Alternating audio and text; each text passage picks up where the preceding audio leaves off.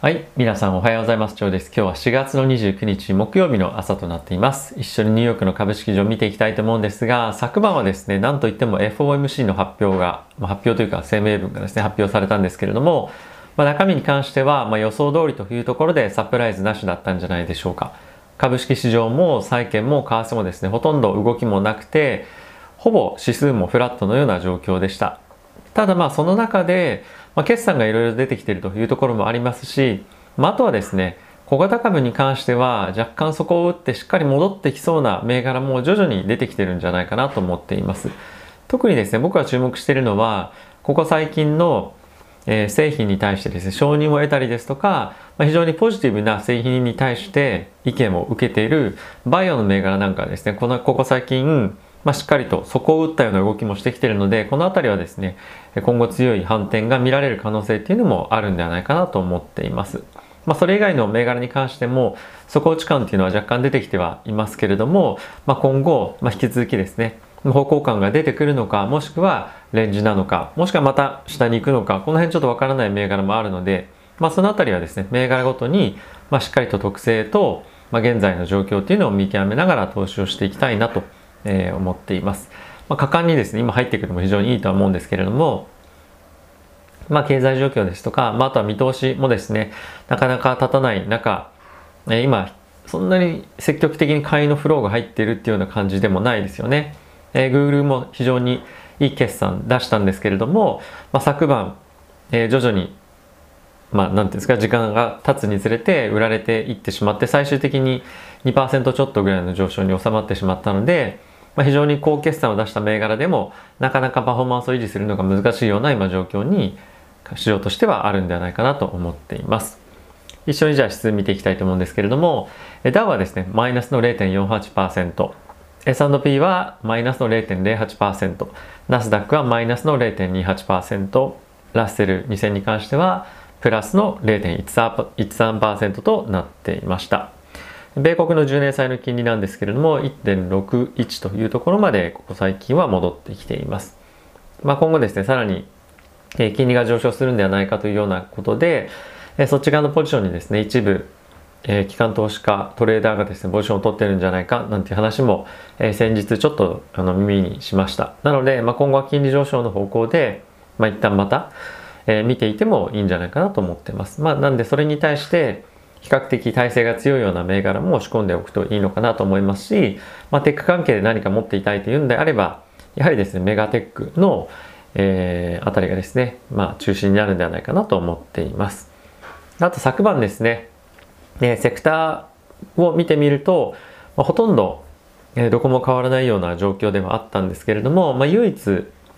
えー、大きく上昇していたのがですね、エネルギー関連の銘柄ですね。まあ、これニュースとしてはですね、ゴールドマン・サックスが、まあ、今後、現在ですね、63ドルとか、まあ、そういった、ね、原油の価格が80ドルまで上がるんじゃないかというふうに、まあ、レポートを出していました。で、これの、まあ、ロジックなんですけども、まあ、今後ですね、人々がいろんなところに出かけたりとかですね、まあ、そういったとこによって、例えば、えーまあ、飛行機もそうですし、まあ、どんどんどんどん経済活動が活発になってくると、まあ、そういうことになると、まあ、やはりですね原油価格が大きく、まあ、原油需要がですね非常に高まってくることから原油の価格が上がるんではないかというような、えーまあ、ロジックがあるということですので、まあ、そういったところに反応をして株式市場は上昇していました。ただし先物市場に関してのこの原油の価格がほとんど動いてなかったのでまあちょっとこれが今後も継続的にえこういった株価が維持されるか、維持されるかどうかっていうのは、まあ少し疑問かなと個人的には思っています。まあ一過性の動きになってしまう可能性の方が今のところは、えまだあるんではないかなと思っていますし、まあ実際に、ね、今後本当に、ま、経済が活発していくことで、ま、これらの原油の、えーま、価格が上がってくればいいんですけども、まあ、現在のこの60何ドルとかっていう水準もある程度そういったところは織り込んでるんじゃないかなと僕は個人的には思ってるので、えこのエネルギー関連一旦ちょっと上がってますが、まあ、今日以降ですね、えどうなってるか、まあ、注目していきたいなと思っています。まあ、あとセクターで言うと非常に力強いのがやはり、え金融関連っていうのはあるかなと思っています。今後もやはりですね、え一時的ではあるかもしれませんが、ね、物価の上昇をですね、今年来年っていうのが、まあ今予期されてますけれども、そういったところにまあ、沿ってですね、金利も上昇していくというようなことも予想されていますし、まあ、経済が確実に良くなっているというところで、え彼らがですね、現在貸し出しをしているローンっていうのもしっかりと、まあ、戻ってくるでしょうと、貸し倒れ引き当て金みたいな形で、その返せない人たちっていうのがどんどんどんどん減ってくるということがま予想されますので、え金融株に関しては、まあ、少し長い目で見てもかなりしっかりとパフォーマンスを出していくんじゃないかなと思っています。えニュース一緒に見ていきたいと思うんですけれども、まあ、昨晩はですね、まずは、FRB の中身を見ていきたいと思います。経済の力強い回復に関してはもう一度再確認をして、金融緩和の縮小に縮小に関しても、こういった議論をすること自体が、時期尚早ということで、ほとんど先月と同じようなコメントですね。中身に関しては、まあ、心配するようなところはあまり、まあ、なく、テーパリングに関しても全く議論はされてないというような状況ではあります。ただし、まあ、一つ改善されているポイントがあるとすると、コロナに対してのリスクの感じ方っていうのは若干、まあ、そのニュアンス的に若干弱まってきてるんではないかなと思ってます。以前はですね、このコロナの感染拡大ですとかそういったところが非常に大きなリスクだというふうに言ってはいたんですが、まあ、今回はですね、コロナの感染拡大ですとか、まあ、そのあたりのリスクがまだ引き続き残っているのような、まあ、そういった日本語に訳すと表現になっていたので、まあ、このあたりはですね、まあ、経済の活動活発化に向けて、ね、徐々に盤石な体制に整ってきているんではないかなと思っています。あとはですね、こういった声明を受けて、えー、マーケットとしては、えー、2023年の、まあ、3月時点、まあ、この序盤の利上げはもうほぼ100%今織り込んでいて、その先、その手前の時期ですね。で、今2022年の12月の利上げっていうのを、まあ、ほぼ90%今織り込んでいるというような状況に今なってます。これはですね、えっ、ー、と、まあ、先物市場で、えー、金利をどういうふうに予想するかっていう、まあ、ものがあるんですけども、そこの質を見てみると、こういった今ような状況になってるんですね。まあ、いわゆるユーロドルの先物っていうふうに言われてるんですが、まあ、今これを見ると2022年の12月を今、えー、織り込まれているというような状況ですね。なので、まあ、こういったところを見てみると、まあ、来年の初旬とかそういったところからテーパリングに関しての、まあ、積極的な議論ですとか引き上げっていうのが起こってくる可能性があるかもしれない。そうすると、早いとですね、今年の年末ぐらいに何かしらのサインが出てくる可能性があるんじゃないかっていう、まあ、予測にはなりますよね。まあ、そういったところを考えると、今後金利がま上昇してくることで、一部の銘柄、まあ、全体かもしれませんが若干株式上としては買いづらく買いづらい状況になってくる可能性は、まあ、予想はされるかなというようなところですかね。まあ、この辺りはまだちょっと状況を見てというところではあるんですけれども、まあ、そういった、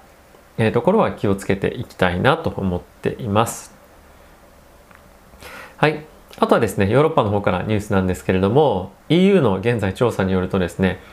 中国とロシアが、まあ、現在接種が進んでいるワクチンに対して、まあ、非常に効き目が悪いと。とかあとはですね副作用があるみたいな、まあ、デマ情報を流してロシアと中国が、まあ、作ったワクチンを、まあ、接種してもらえるように、まあ、そういった情報をたくさん流していますよというようなニュースが出ていました。でこれもちろんロシアと中国は否定はしているんですけれども、まあ、こういったところの報告書がですね EU という、まあ、まあ本当国というかあのまあ、欧州連合の方から出てきているので、まあ、今後どういった対応がされるかっていうのは注目をしていきたいなと思ってます。やはりこういった内容が出てくるとですねさらに、まあ、ヨーロッパアメリカもそうですけれども対中国という意味ではさらに厳しい対応が取られる可能性があるので、まあ、こういったニュースが出てくると中国株に関連した、まあ、投資のセンチメントが冷える可能性があるので気をつけてはいきたいなと思っています。はい。まあ、あとは決算、本当に昨日は、えー、注目決算たくさん出てきましたけれども、まあ、アップルはですね、予想を、まあ、売上利益揃って市場予想を上回ってますし、まあ、あとは、えー、株式のバイバック、自社株買いと、まあ、あと配当の7%ですかね、えー、引き上げっていうのを発表しました。で、まあ、iPhone ですとか、まあ、あとは、まあ、Mac、iPad、まあ、それぞれの製品に関しては予想を上回るような水準も出していましたし、まあ、あとはですね、えー、課金サービスの、えーまあ、参加者っていうのもどんどんどんどん伸びていてかつ中国での今ビジネスの拡大もさらに伸び率がアップしているというところで全く火の打ちどころがないような決算が出てきていました。まあ、これを受けてですね、えー、アフターで3%ぐらい株式が今上がっているというような状況です。まあ、かなり盤石な決算でしたね。まあ、Google もそうですけれども、やはり GAFAM に関しては非常に決算を見ても、えー、かなり計算できる銘柄として、ポートフォリオに組み入れていくっていうのは、まあ、一ついいんじゃないかなと思ってます。ただし、まあ、僕はなかなかここ最近の Apple の業績見ると、まあ、そんなになんていうんですかね、大きく伸びるっていうような、まあ、イメージがあまり僕はないので、まあ、この GAFAM の中で言うと、やっぱり Google とか、まあ、そのあたりが僕はいいなと思っています。ただし、えっとまあ、こういった形で引きあの配当金の引き上げですとかやっぱり業績は本当にものすごい安定していて大崩れすることがないので、まあ、キャッシュとしてもしくはまあ債券みたいな位置づけとしてポートフォリオに入れておくというのは非常にいいんではないかなと思っています。やはり下落の局面でも非常に強いので僕も今後タイミングを見て入れていくかどうかっていうのは検討したいなと思っています、まあ、続いて Facebook なんですけれどもこちらもですね予想を大きく上回る決算となっていました。時間外でもですね、約5%ぐらい上昇していたんですけれども、まあ、今後ですね、アップルが、広告を、なんていうんですかね、まあ、規制というか、個人情報の取り扱いに対して、かなり厳しい規制を今後ですね、え、課していくということから、まあ、Facebook の、えまあ、広告の収入っていうのが大きく減るんじゃないかというような発表を、まあ、Facebook 自体がしていました。ただし、それに対しては、マーケットはそんなにまあまだまだ危惧をしていなくて実際にどれぐらい落ちるかわからないので今後はその様子を見ていきたいというような今状況かなと思っています。で実際にアクティブユーザーとかもですね増えてはいっているので、えー、こういったところを見ると、まあ、アクティブユーザーの増加と、まあ、その広告収入の減というところが、えー、まあ、オフセットされる可能性っていうのもなきにしもあらずなんじゃないかなと思うのでこの辺りはしっかりと状況を見ていきたいなと思っています。はい、次はですね、ピンタレストなんですけれども、非常に決算良かったんですが、えー、っとですね、あのこのアクティブユーザーっていうんですかね、月間アクティブユーザーの、えー、伸びが非常に今鈍化してきて、まあ、非常に鈍化っていうか、えー、前期は伸び率37%だったんですが、まあ、今回は、あの前年期このこの期で前年同期比で30%しか増加しなかったと。どんだけ厳しい見方してんだよって感じですけど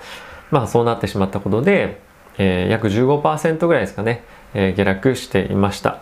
で、えー、第2四半期のですねこの月間アクティブユーザーの伸び率は前年同期比で10%台半ばになってしまうことからこれも非常にすごいいい伸びだと思うんですがやはりですねこの伸びの鈍化っていうところも非常にマーケットとしては危惧しているということから売りが大きく入ったんじゃないかなと思っています。でピンタレスト業績は非常にいいんですけれども今後じゃあここを積極的に買いに行くかどうかっていうところはやはりですねコロナが今まであって家の中にいたりとかパソコン携帯使うことが多かったと思うんですが今後やっぱり外に出てアクティブになればなるほど使用率は減るので、えー、経済が良くなれば良くなるほどちょっと厳しいような見方にさらされる可能性はあるんじゃないかなと思っています。まあ、引き続き注視ですけれども、まあ、ディップで買うようなことよりも、まあ、決算が良かったところを積極的に資金を振っていくような動きをしていきたいなと思うので、まあ、一旦、まあ、僕は持ってないんですけども、ちょっとここ、ここ最近非常に業績良かったので注目はしていたんですが、まあ、一旦ちょっとウォッチリストからは外そうかなと思っています。はい。まあ、他にもですね、えー、いろいろ決算出てきていて、まあ、非常に、ショッピファイのやつかね、非常にいい決算で、えー、まあ、動きも良かったんじゃないかなと、あの、思っています。昨日、株価もですね、11%ぐらい上昇していましたし、まあ、この命運が、あの、非常に分かれた決算だったんではないかなと思っています。引き続き方向感のない、えー、相場が継続するような今状況ではあるんですけれども、まあ、今でこそ本当に業績が良くて今後も伸びしろがいいような銘柄を中心に、まあ、今資金をしっかりと振っていくような今状況なんじゃないかなと、えー、思っています。あまりその反転とかなんかその見通しが今後良くなるだろうっていうよりも、まあ、今この時点で非常にいい見通しが出せてるところに、まあ、資金を確実に振ってリターンを出していくというような今相場なんじゃないかなと思っています。はい、えー、今日からですね日本はゴールデンウィークと言っていいんでしょうか、えー、大型連休に入りますけれども、まあ、少し初日は天気があまり良くないので、あの、まあ、スローな動き出しかなと思うんですが、えー、緊急事態宣言もですね、東京の方では、まあ、出ていますし、なかなか出づらいような環境になってますけれども、えー、まあ、少しでもですね、リラックスして、えこのお休み過ごしていただけたらなと思っています。え引き続き毎日ですね、皆さんに情報発信していきたいと思いますので、えー、よろしくお願いします。まだの方はチャンネル登録お願いしたいですし、あとはですね、グッドボタンもいつも押していただけると、チャンネルのサポートになりますので、よろしくお願いします。ではまた次回の動画でお会いしましょう。さよなら。